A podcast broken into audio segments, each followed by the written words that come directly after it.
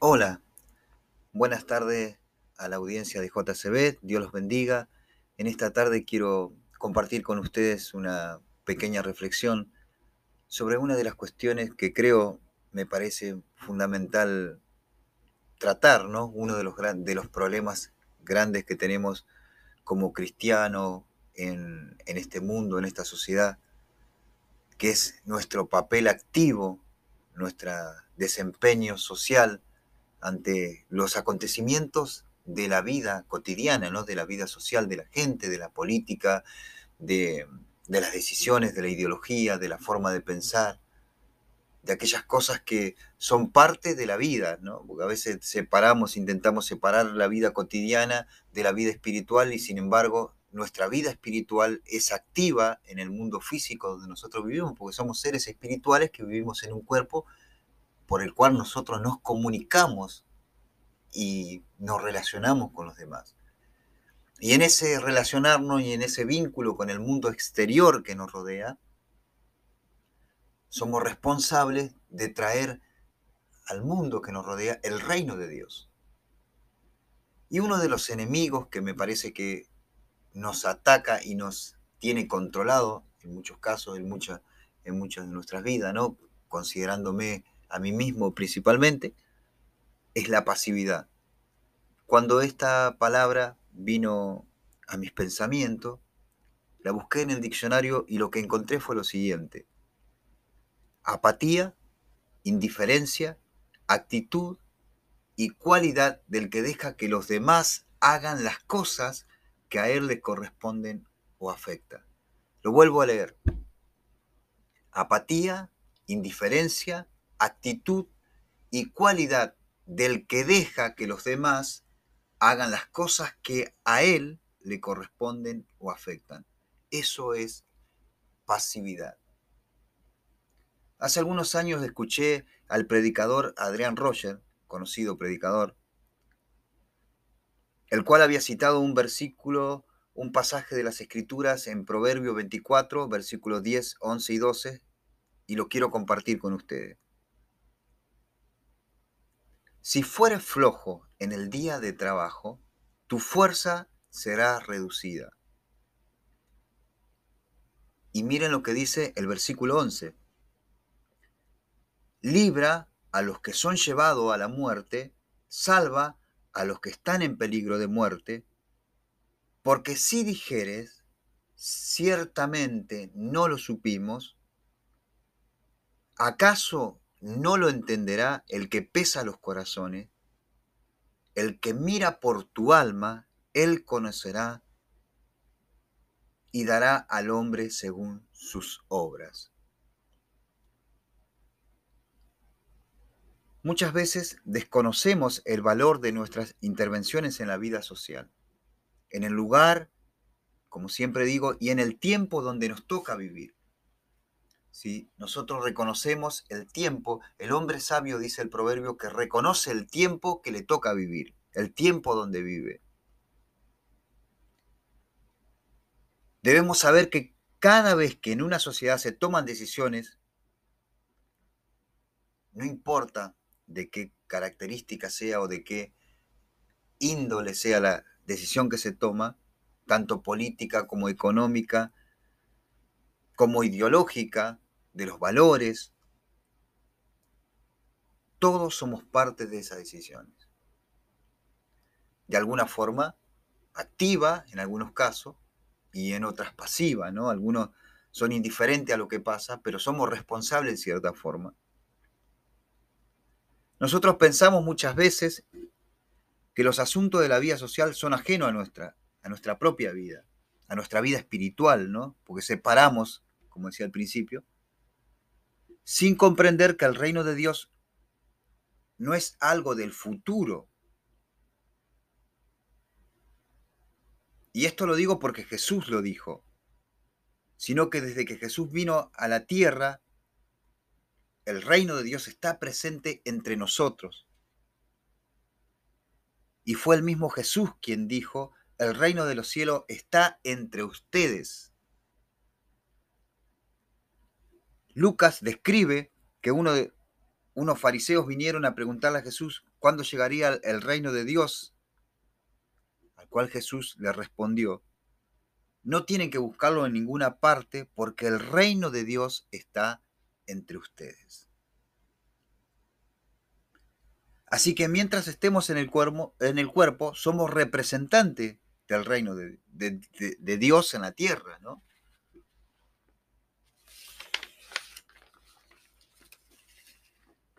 Pero entonces, mi pregunta es, y la pregunta que a veces nos hacemos todos, es, ¿qué participación debemos tener en los asuntos de la vida cotidiana? Tanto en nuestra comunidad como en nuestra ciudad, en nuestro país en realidad, en nuestra, en nuestra familia, en las decisiones que se toman en la política, porque en cierta forma pareciera que somos individuos pasivos, que no actuamos, que no tenemos responsabilidad en los destinos de la comunidad, del barrio, de la sociedad, del mundo, de la escuela, en donde nos toca vivir. Pero yo pienso que debemos replantearnos qué hacemos con respecto al destino del mundo actual. Pero tú me dirás, como, como a veces pasa, ¿no? Porque aunque estamos de paso, nosotros estamos de paso, decimos, no, Cristo ya viene, estamos de paso, este mundo se va en picada, todo va a desaparecer.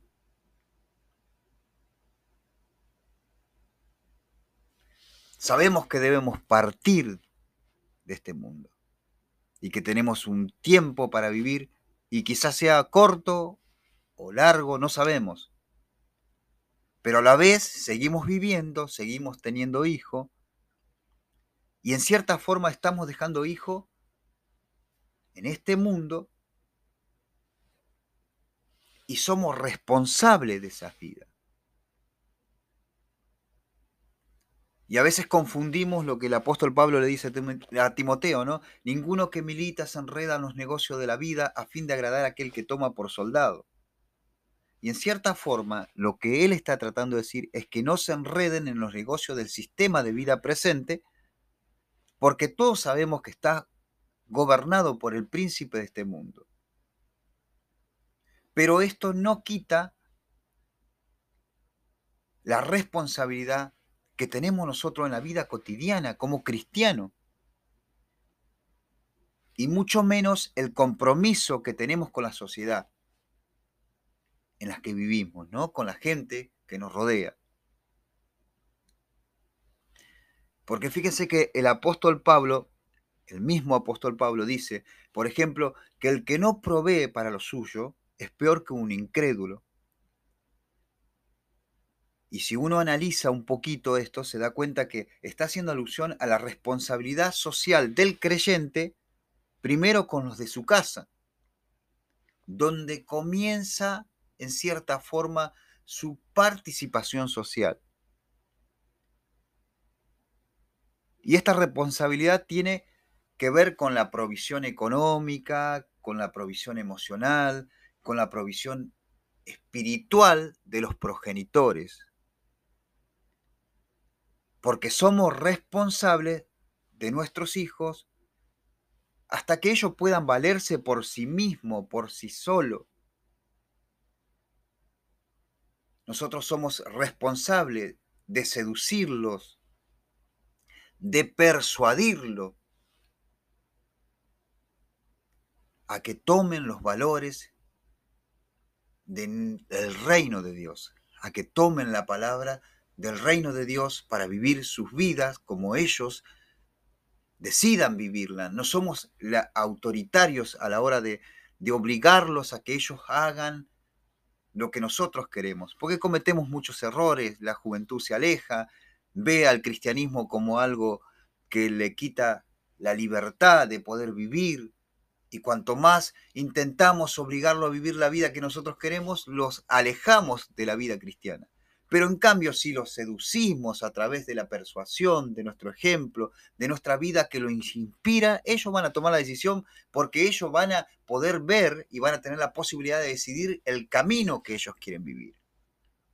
Pero nosotros somos responsables hasta cierto punto de dejarles a ellos el entorno, la vida, de trabajar para que ellos puedan tener la mejor educación, la mejor vida, que puedan tener el mejor ejemplo de padres, de progenitores que están luchando para que ellos tengan un mundo mejor. Por eso somos responsables, por eso tenemos la responsabilidad como partes del reino y representantes del reino de Dios de dejar y de trabajar activamente y dejar de ser pasivo para que tengamos un entorno o una sociedad mejor. Ese es el trabajo incansable que tenemos que tener los cristianos. Al pensar en esto también pensamos en el mundo, como dije antes, que le vamos a dejar. Porque aunque todo parece venirse en picada, se sabe que este imperio de maldad está retenido y no puede operar libremente porque hay al presente quien lo detiene. Entonces, desde esta verdad, como parte del reino de Dios en la tierra, se supone que los cristianos deberíamos estar más comprometidos con los destinos de la humanidad.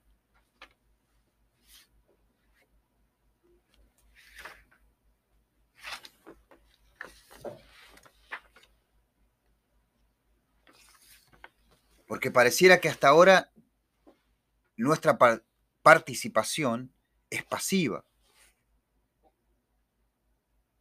Luchamos desde nuestro propio campamento, en muchos casos, nos pasamos la vida preparándonos para una batalla que nunca llega, soñamos con cosas muy vanas, que están más cerca de la vanidad que de la humildad, están más cerca de lo temporal que de lo eterno.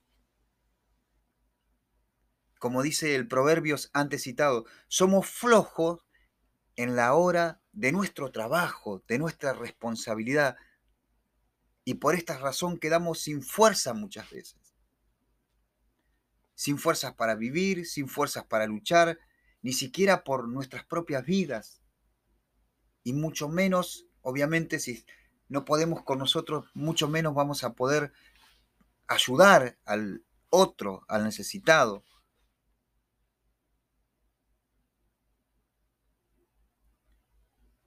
La participación en la vida social es muy importante y deberíamos no solo ser parte de todas aquellas organizaciones que desde los valores, desde la conservación de la vida y del lugar donde nos toca vivir, luchan por dejar a las próximas generaciones un mundo mejor.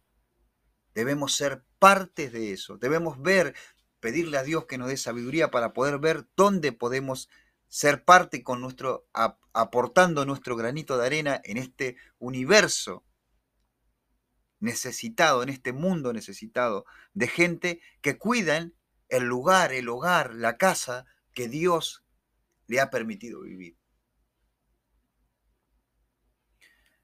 Seguramente dirás, pero estamos de paso y todo lo que vemos pasará, pero aunque esto pase, nosotros no tenemos que olvidar que somos ciudadanos de un mundo diferente a este, de un mundo donde todo es bueno, donde no hay contaminación de ningún tipo. Por lo tanto, debemos comportarnos como tales. Me explico, debemos comportarnos como ciudadanos de ese reino. Como dice la conocida frase, lo único que se necesita para que, que se necesita para que triunfe el mal es que los hombres buenos no hagan nada. En otras palabras, la maldad triunfará si somos pasivos ante la realidad de la vida.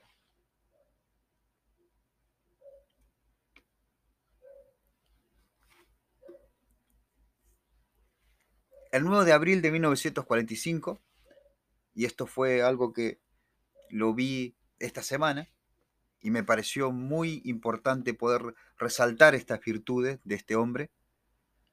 En un campo de concentración alemán fue asesinado, ahorcado, y perdón si no digo bien el nombre, pero lo voy a decir como, como está escrito, ¿no? Un pastor llamado Dietrich Bonhoeffer, el cual después de un año y medio de estar preso, fue acusado injustamente de ser parte del atentado fallido en contra de Hitler. Fue uno de los pocos líderes cristianos protestantes en enfrentarse a las acciones del gobierno nazi. Escuche bien esto. En contra de los judíos. El gobierno nazi en contra de los judíos fue uno de los que se puso a defender estas aberraciones que estaban sucediendo en los campos de concentración en Alemania. El pastor evangélico, protestante, escribió las siguientes palabras. Escuchen esto. 1945. La iglesia permanece muda. Cuando tenía que haber gritado, la iglesia reconoce haber sido testigo del abuso, de la violencia brutal, del sufrimiento físico y psíquico de un sinfín de inocentes, de la opresión, el odio y el homicidio, sin haber alzado su voz por ellos, sin haber encontrado los medios de acudir en su ayuda. Es culpable de la vida de los hermanos más débiles e indefensos de Jesucristo. Estas fueron las palabras de este pastor evangélico alemán enfrentando a uno de los hombres más poderosos del siglo XX. El pastor fue un activo defensor de los inocentes que estaban sufriendo todo tipo de abuso. Intentó él por todos los medios disponibles denunciar las acciones del gobierno de Hitler. Primero y miren esto, primero desde la búsqueda de la unidad entre los propios cristianos y luego desde la clandestinidad, tratando de unir la fuerza para terminar con las operaciones en los campos de concentración. Un hombre comprometido, un hombre activo.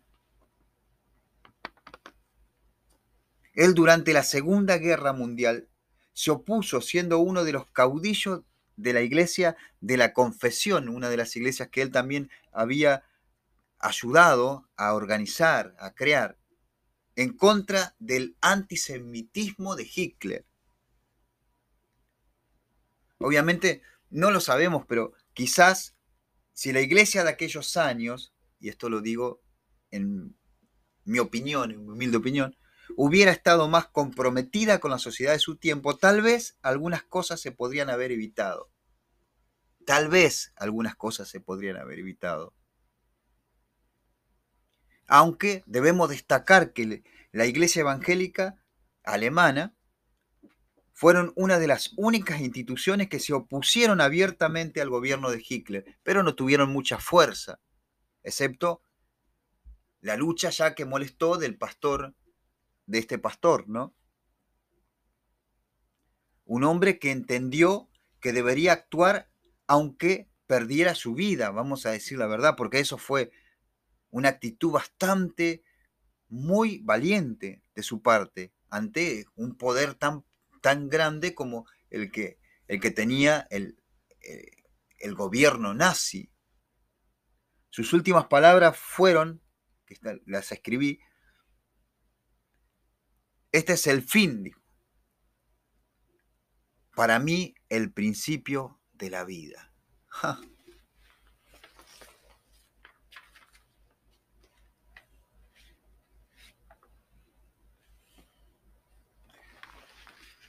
Yo pienso que sin duda alguna, el hombre tenía una concepción muy correcta de lo que es la vida eterna. Pero sin embargo vivía buscando el bien, el bien de la comunidad, de los conciudadanos terrenales. Él alzó su voz para defender a los que no podían defenderse, que estaban prisioneros, que estaban siendo maltratados, asesinados, intentando a través de, su activismo, ¿no? de, su, de su acción, no de su, para nada en contra totalmente de lo que era la pasividad, de estar No, cumplía su responsabilidad. Trató de librar a los que eran llevados a la muerte, tratando hasta sus últimos días de la vida terrena, ¿no? De salvar a todos aquellos que eran injustamente llevados a la muerte, acusados injustamente por una ideología totalmente aberrante. Cuenta el doctor del campo, testigo de la ejecución, el cual anotó, y cuenta que el pastor se arrodilló a orar antes de subir, obviamente, a ser ahorcado. Y dice que estaba valiente y sereno. Y después resalta una cosa, dice, en los 50 años que he trabajado como doctor, nunca vi morir a un hombre tan entregado a la voluntad de Dios. Impresionante. La actitud libra a los que son llevados a la muerte. El proverbio. Porque si dijere ciertamente no lo supimos, ¿acaso no lo entenderá el que juzga los corazones?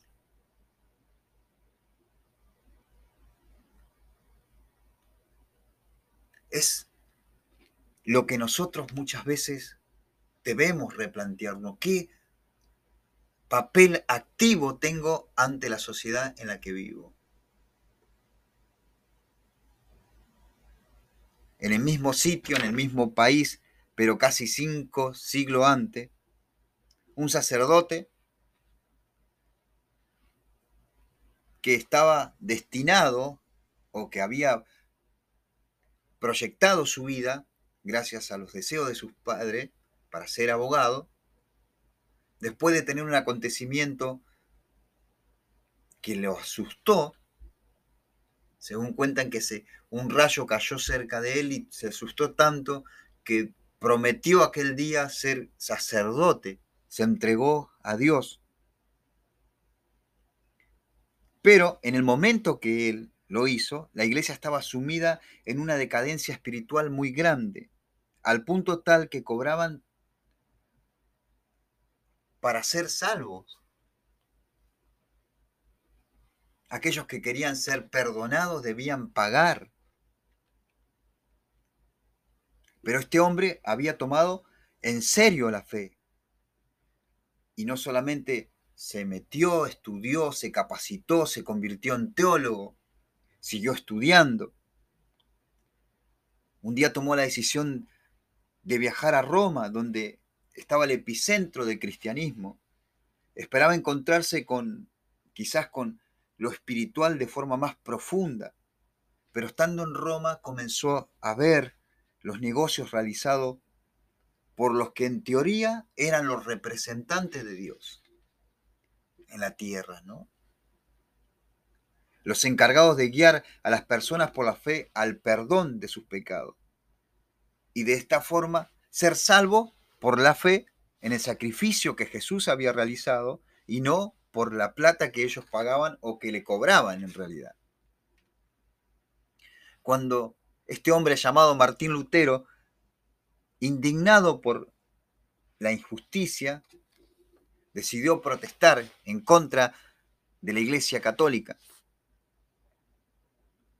Y todos conocemos que Martín Lutero pegó en la puerta de la iglesia su 95 tesis en contra y marcando todos los errores que la iglesia estaba cometiendo y hablando de que el hombre era salvo por la fe, por la gracia, que era un regalo de Dios y que no debía pagar un peso para ser salvo, sino que lo único que tenía que hacer es creer en Dios.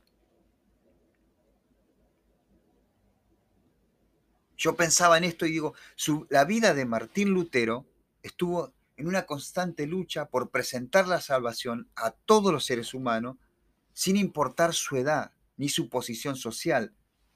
Y esto se refleja en la actitud de Lutero al traducir la Biblia al alemán para que cualquier persona no importa la clase social, pueda lograr comprender o tener una mayor comprensión de las palabras de Dios, de lo que Dios quería para el hombre, de la voluntad de Dios. Trató y luchó porque el hombre o la mujer, no importando su posición, su estudio, tenga la posibilidad de encontrarse y tener acceso a las palabras de Dios y comprender así la voluntad de Dios para su vida. Y yo creo que lo destacable, que en época de Lutero existían muchos teólogos de renombre, hombres que conocían las verdades de la fe cristiana. Y tampoco pienso que esto fue un gran descubrimiento. Decir que la salvación es por gracia y no, puede, no tenés que pagar por el perdón de los pecados, porque Jesús pagó por su vida, con su vida para que todos seamos salvos. Yo creo que la diferencia está en que Martín Lutero se atrevió a enfrentar el poder de turno. Y esa decisión y esa determinación y enfrentarse a todo ese poder que estaba en el mundo de aquel entonces, abrió las puertas para que el mundo, para el mundo, para que Dios sea presentado para que las próximas generaciones tengan la posibilidad de creer en Dios con mayor facilidad. Y yo creo que todos los cristianos evangélicos somos hijos de aquella reforma protestante dirigida y guiada por Martín Lutero. Mi hermano, mi amigo, la pasividad es la apatía, la indiferencia, la actitud y cualidad de aquel que deja que los demás hagan las cosas que a él le corresponden y afectan. ¿Y cuál es la responsabilidad que nosotros tenemos?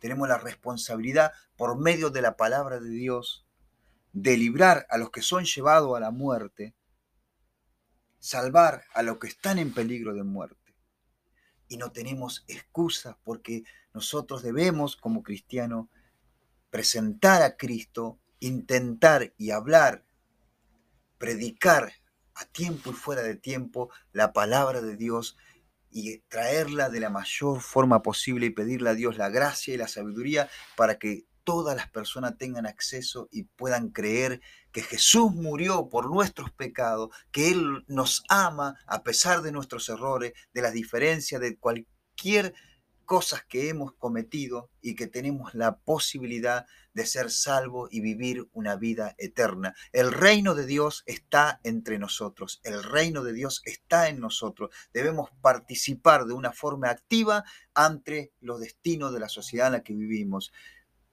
Y Dios te bendiga en esta tarde. Te espero el próximo miércoles por Radio JCB.